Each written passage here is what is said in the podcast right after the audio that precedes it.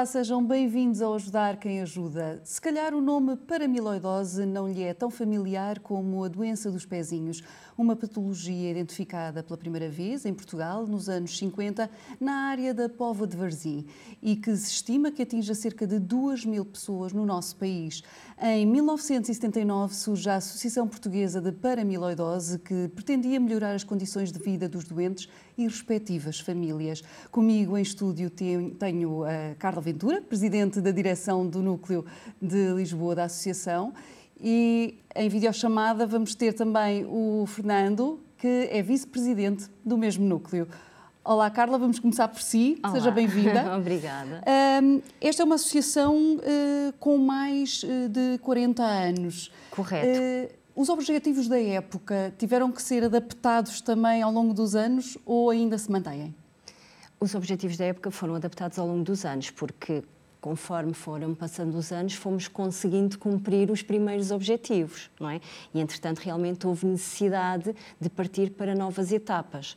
No início, quando surgiu a associação, era muito numa situação de prestar cuidados. Porquê? Uh, os era, uma, era uma doença de difícil uh, diagnóstico, uhum.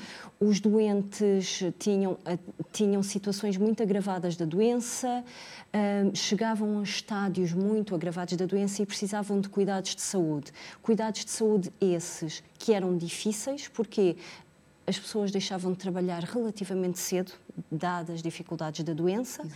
Não havia uh, uma pensão de invalidez para os doentes de paramiloidose, porque simplesmente não se conhecia muito bem a doença. Uh, e então, numa primeira forma, a associação surge uh, para tentar prestar uh, os cuidados aos doentes e o apoio devido às famílias e passámos depois para as etapas de uh, pedir uh, os cuidados de saúde gratuitos, uh, equipamentos gratuitos, a pensão, pensão uhum. por invalidez e depois medicamentos que foram surgindo ao longo dos tempos que, graças ao trabalho da associação, conseguimos hoje que sejam dispensados de forma gratuita aos doentes de paramiloidose. Esta é uma doença que é hereditária, eh, rara a nível mundial, embora em, português, em Portugal não tão rara não assim, tão não é? Um, e que dá os primeiros sinais já na idade adulta. Consegue-se perceber já hoje o porquê disto acontecer, desta doença, as pessoas serem portadoras do gene, mas a doença só se manifestar? O porquê de só se manifestar? Um, pode ter a ver com a, a situação do depósito da substância que, trans, que, que transporta a, a, proteína. A proteína, exatamente. E, e é o acumular dessa proteína que vai dando lugar ao aparecimento dos sintomas. Claro que numa fase tão jovem não há não há ainda suficiente depósito uhum. que possa manifestar realmente os sintomas. Depois, depende muito também do, dos próprios doentes. Nós temos doentes em que a doença se manifesta cedo, relativamente cedo, comparativamente com o que será a, a idade média do aparecimento dos primeiros sintomas. E nós conhecemos casos de doentes que desenvolveram os primeiros sintomas com 20 e 23, 25 anos, apesar de muito raros. Por isso é que nós pedimos sempre, quando existem casos na família, o diagnóstico precoce é a melhor prevenção, sem dúvida. E que sinais são esses? Que, que sintomas são esses que as pessoas deveriam estar atentas? Uh, Perda de sensibilidade é o, primeiro, é o primeiro dos sintomas. Perda de sensibilidade nos membros inferiores, nos pés, uh, dedos dos pés, passando depois para um, a parte de cima do pé. Uhum. Um, são, são realmente os primeiros sintomas. Perda de sensibilidade, formigueiro, sensação de uh, choque elétrico nas pernas. São realmente os primeiros sintomas. Fernando, convido um, a juntar-se à nossa conversa. Um, o Fernando, além de vice-presidente uh, do Núcleo de Lisboa, da Associação, também é portador uh, desta doença. Quando é que soube que tinha o gene da doença? Uh, havia já familiares na sua família e que já estava atento à possibilidade de ter esta doença? Sim, é, a doença vem da parte do, do meu pai, né? E o meu pai, é, ele veio daquela região de Pova do Varzim, né, onde tem a maior incidência da, da doença, né. Só que quando o meu pai ele descobriu a doença, não havia muitas informações e ele passou para nós que era uma informação que não é, seguia para os filhos, né? Uhum. E ela é uma doença hereditária, né? Então, é, meu pai teve a doença, a doença progrediu, ele não fez nenhum tipo de tratamento e, e veio a falecer. Aí, é, comigo começou a aparecer alguns sintomas, isso já muito, muitos anos depois, é, quando eu tinha por volta dos 28 anos, e começou a aparecer os primeiros sintomas, a falta de, de sensibilidade nas pernas, né, alguns problemas gastrointestinais, e como eu não sabia o que eu tinha, né, fui atrás de outros especialistas né, é, na, na, no problema que eu estava a ter, né. Então, é, demorou algum tempo até eu descobrir que, que tinha doença, né? Isso foi passando de médico em médico, até os médicos questionarem o meu histórico familiar, né? E, e descobrirem é, que eu estava com, com essa doença e me falaram que era uma doença hereditária que eu poderia ter. E depois disso eu fui fazer o teste e deu positivo. Mas lá está, eh, os médicos também não sabiam nem tinham conhecimento eh, do que poderia ser, daí demorar tanto tempo até chegar ao diagnóstico, certo? Sim, é isso mesmo. É como é, eu nasci no Brasil, né? Vivi lá até é, 10 anos atrás, né? Que eu mais ou menos que eu mudei para cá. E então os médicos no Brasil não tinham conhecimento nenhum, né? Sobre é, essa doença, né? Então é, depois de passar por alguns médicos que, que eu encontrei um médico que por acaso ele já tinha ouvido falar sobre essa doença, questionando sobre o meu histórico familiar, ele me disse que eu poderia vir a ter essa doença para eu seguir com, com um teste, né, uhum. para saber se tinha ou não. Foi a partir daí que eu descobri que tinha e, e comecei a já buscar algum tratamento e fui atrás para fazer o transplante de fígado. Uh, Carla, precisamente em relação aos sintomas e como o, o, Fernando estava a partilhar connosco, nestes diagnósticos esta doença pode ser confundida uh, quando o médico não, não tem conhecimento da doença ou não tem essa sensibilidade do histórico, porque não tem conhecimento do histórico da família, uh, pode ser confundida com outras doenças? Pode, pode, sim. os, sintomas, os sintomas iniciais são muito facilmente confundidos com patologias da coluna, por uhum. exemplo a, a, falta de sensibilidade, a, a, sensação do choque elétrico é, é, muito frequente também em pessoas que têm problemas de coluna. Um, os, os, sintomas gastrointestinais também facilmente são confundidos com outras patologias. Por norma, uh, é, quando não existe um histórico familiar, é muito difícil ao médico chegar eh, ao diagnóstico. E nós temos, temos doentes que uh, viram a sua situação de saúde agravada exatamente porque não houve a possibilidade de um diagnóstico precoce. Exato. Por, porque os sintomas são facilmente confundidos, e a, a doença, doença não era avançar, muito conhecida não é? e não havia histórico na família. Pronto, temos alguns doentes nessa situação. Ou doentes que residiam em zona que, apesar de serem descendentes de, de portugueses, residirem, como o caso do Fernando, em, em outros países onde não havia conhecimento uhum. da doença de todo. Em relação, por exemplo, o Fernando falava de, de, dos testes genéticos, que depois, de, de, quando foi para confirmar o diagnóstico, fez o teste e, e que deu positivo.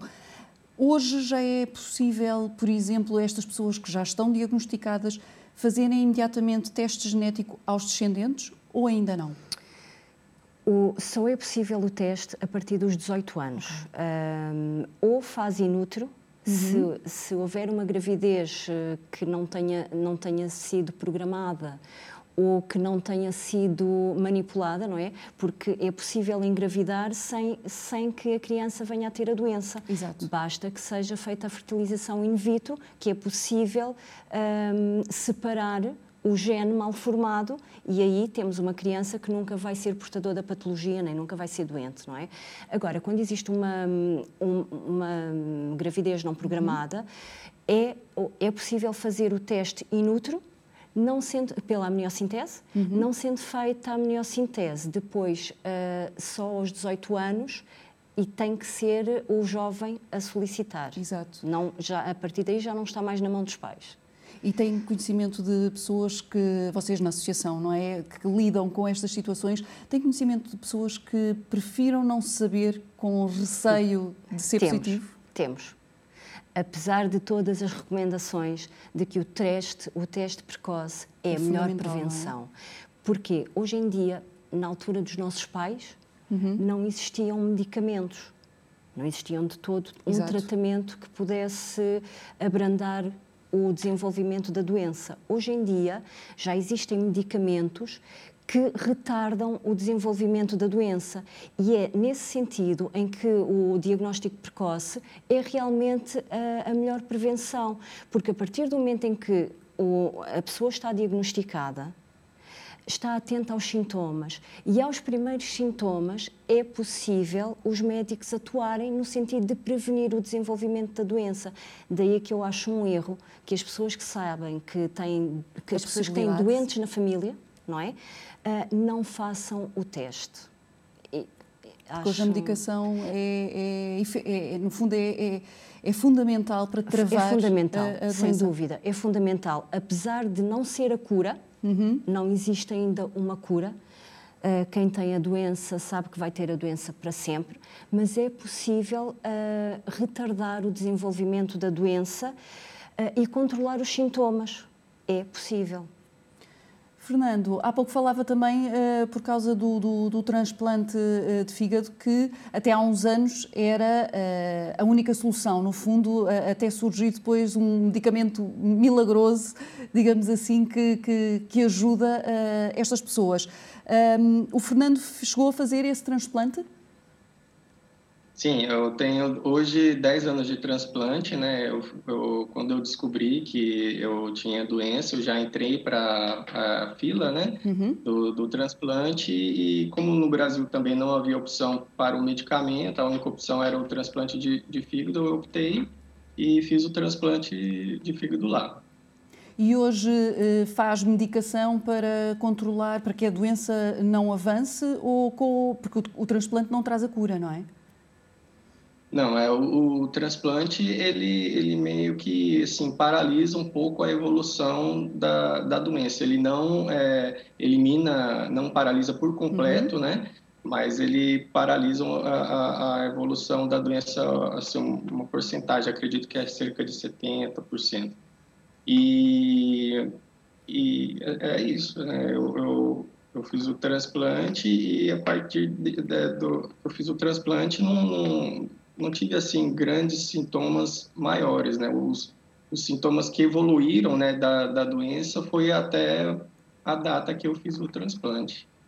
A sua vida mudou disso, né, nessa altura? É, é, mudou muito porque é, se eu não tivesse feito o transplante, né, é, a doença já teria evoluído muito, né? É, no caso do meu pai, por exemplo, ele a partir dos primeiros sintomas, ele não fez nenhum tipo de tratamento, né? Ele, ele teve uma expectativa de vida de 10 anos, né? Então, é, hoje eu ainda é, consigo fazer muita coisa, né? Ainda caminho, né? Tenho é praticamente uma, uma vida normal com os devidos cuidados, mandar as medicações, né? Pro, é, contra a, a, a, rejeição do fígado, né? E, e outras medicações que é, a doença já chegou a afetar, né? Mas fora isso, é, é uma, uma vida tranquila. Tendo em conta o que assistiu uh, do seu pai quando, lhe, quando teve o diagnóstico de que uh, tinha este gene, um, eh, achou que, que a sua vida ia ser diferente da que felizmente tem hoje? Em primeiro momento, não. Quando eu descobri, né, nós não tínhamos muita informação sobre a doença, eu achei que é como se fosse uma, uma sentença de morte mesmo, né? A gente pensa que, que vai, vai morrer muito cedo e, e que não tem, não tem nenhum tipo de tratamento, né? E depois de me informar melhor, né, de saber sobre o transplante, como que as pessoas é, vivem, né, que o uhum. transplante ele, ele, ele, ele pode travar um pouco a, a, doença, né, e com isso levar uma vida, uma qualidade de vida melhor, né? Foi, é, é, eu me senti mais mais animado, né, mais tranquilo para poder buscar é, os tratamentos necessários e e com isso ter, ter uma, uma, vida melhor, né? Também é como a Carla falou, né? Sobre é, ter filhos, né? No Brasil eu também é, busquei né, é, tratamento com fertilização para ter o filho lá não não consegui, né? E aqui em Portugal é, eu já fui, é, eu e minha esposa fomos é, quando chegamos cá fomos atrás para fazer o tratamento né, de fertilização e, e conseguimos e hoje temos uma, uma, filha que já nasceu sem o, o, o gene da doença. E isso já é um peso que também sai de, do seu peito, não é? Ah, com certeza, é uma, uma felicidade imensa, né? um motivo maior para estar tá, tá vivendo, né? continuando e, e buscando tratamento, e é, é tudo, né?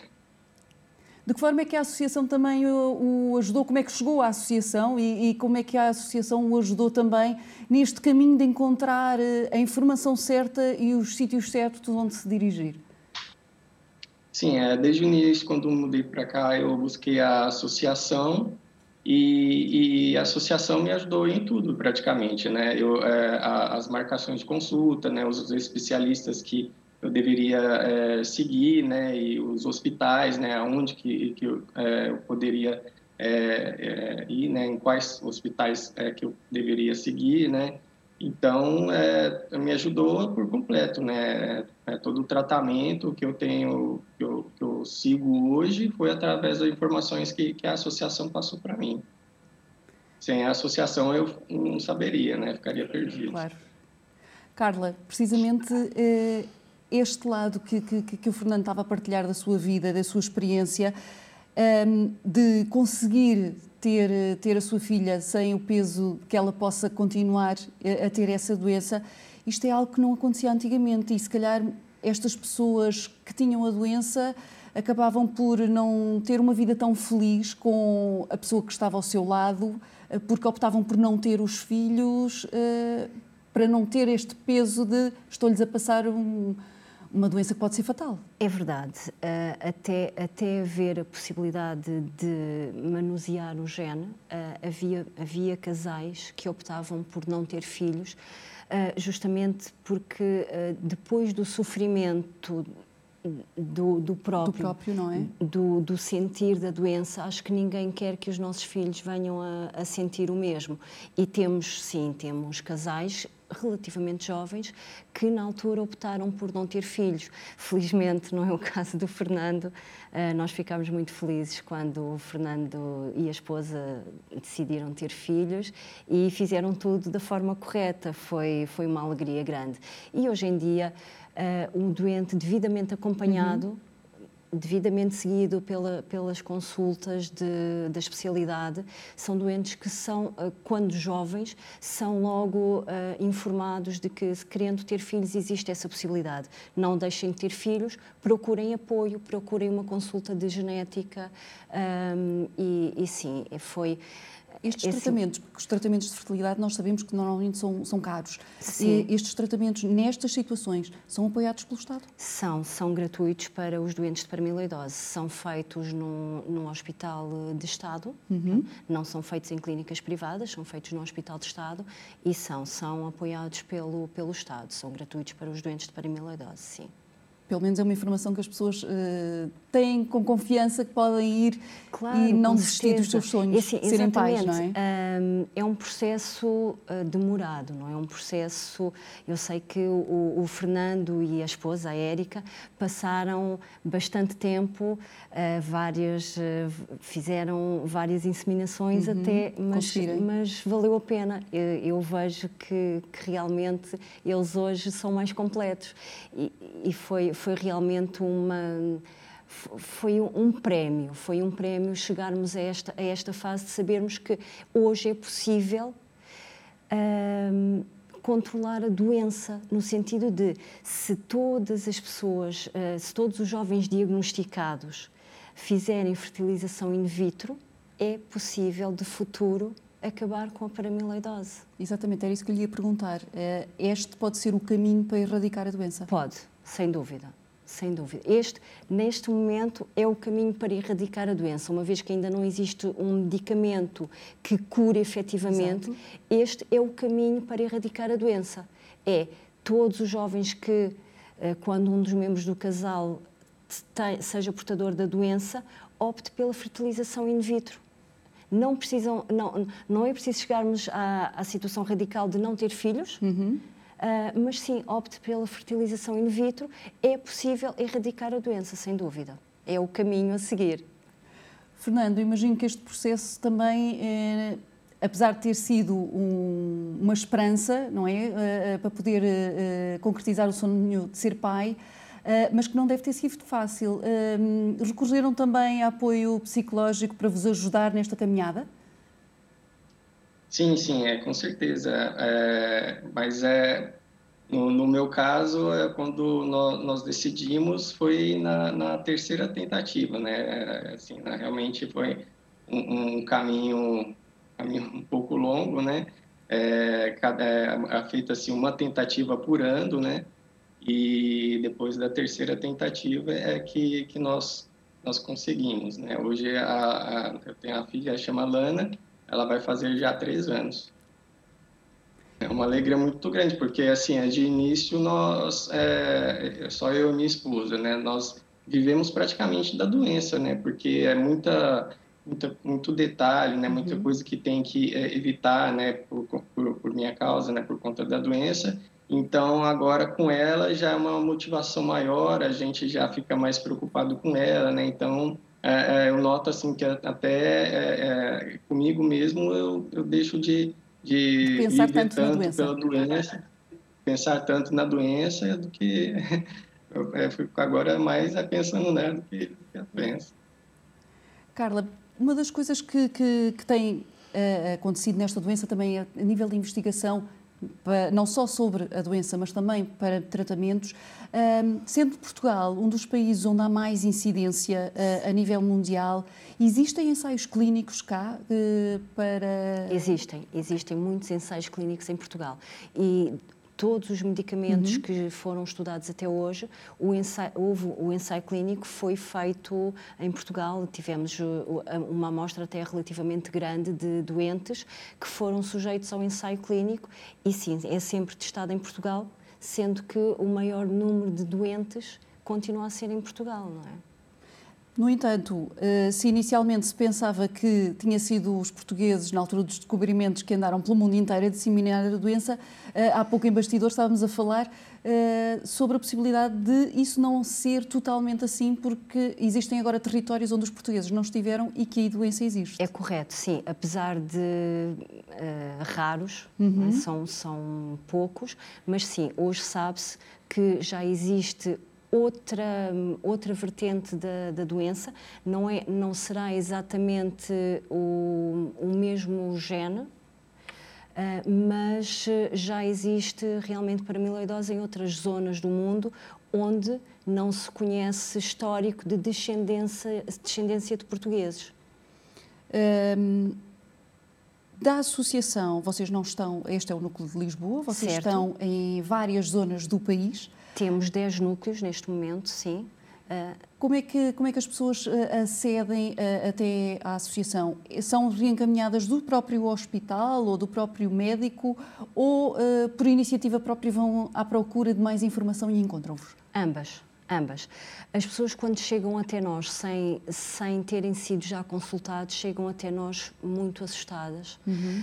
porque a primeira, a primeira abordagem é, é ler o que vem no, no Google não é? Que é errado. Exato. Pronto. Mas, mas todos nós sabemos que fazemos todos o mesmo, não vamos dizer o contrário. Uh, e, e, sim, mas uh, de ambas as formas, as pessoas chegam até nós para esclarecer dúvidas, para tirar informações sobre a doença. Agora que sabemos que uh, provavelmente temos a doença, o que é que devemos, faz, o que, o que devemos fazer? Muitas vezes as pessoas até já fizeram a, a análise, sabem que são positivos, mas não, não consultaram logo o especialista, procuram a associação no sentido de saber o o que, o que vai acontecer daqui para a frente, o que é que devemos fazer a seguir, uh, onde é que nós uh, vamos marcar consulta. Outras vezes vêm também uh, encaminhados pelo próprio hospital ou pelo próprio médico, muitas vezes até só para esclarecer algumas dúvidas, algumas dúvidas de como é que as famílias vivem com esta realidade. Uhum não é? O, o médico é, é, é, o especialista, é? as consultas são muito técnicas, mas depois ficam todas as outras dúvidas de, uh, enquanto família, como é que nós agora vamos lidar com isto? Uh, e com, os sintomas. Porque esta é uma doença que não atinge só a pessoa, acaba por atingir todas as pessoas à sua volta. Sim, Sim, sem dúvida. Porque numa fase mais agravada da doença, o, os doentes tornam-se muito dependentes. Tornam-se muito dependentes uh, porque uh, têm muita dificuldade na marcha, que Uhum. devido à falta de sensibilidade, sensibilidade é? que é o, o, normalmente são os sintomas iniciais, uh, acaba por se traduzir mesmo num, numa dificuldade grande na marcha. Agora não tanto, mas há uns anos atrás as pessoas acabavam por ficar na maioria numa cadeira de rodas, porque perdiam mesmo a capacidade da marcha. Um, e tornam-se doentes muito dependentes. Existem outras patologias uh, que também limitam muito a vida das pessoas, não se conheciam até há uns anos atrás. Hoje em dia, como as pessoas já vivem mais tempo, porque, como, como disse o Fernando, uh, no caso das pessoas que não eram diagnosticadas, a esperança de vida era muito curta. Exato. Não é? As pessoas faleciam muito cedo. Hoje em dia, com o transplante, as pessoas ganharam um, uma, longevidade, uma longevidade uh, mais significativa, não é? Sem dúvida, sem dúvida. Uh, e vão surgindo outras manifestações da doença que não se conheciam até há pouco tempo atrás, nomeadamente a cegueira. Nós temos doentes que ficaram cegos da doença. Não existe nada que condicione mais a vida de uma pessoa e que torne a pessoa mais é? dependente é? do que realmente perder a visão, não é? E sim, uh, transforma a vida do doente, transforma a vida dos familiares. Um, é, é uma realidade, sim. Fernando, uh, voltava a si, uh, o nosso tempo já não é, não é muito longo.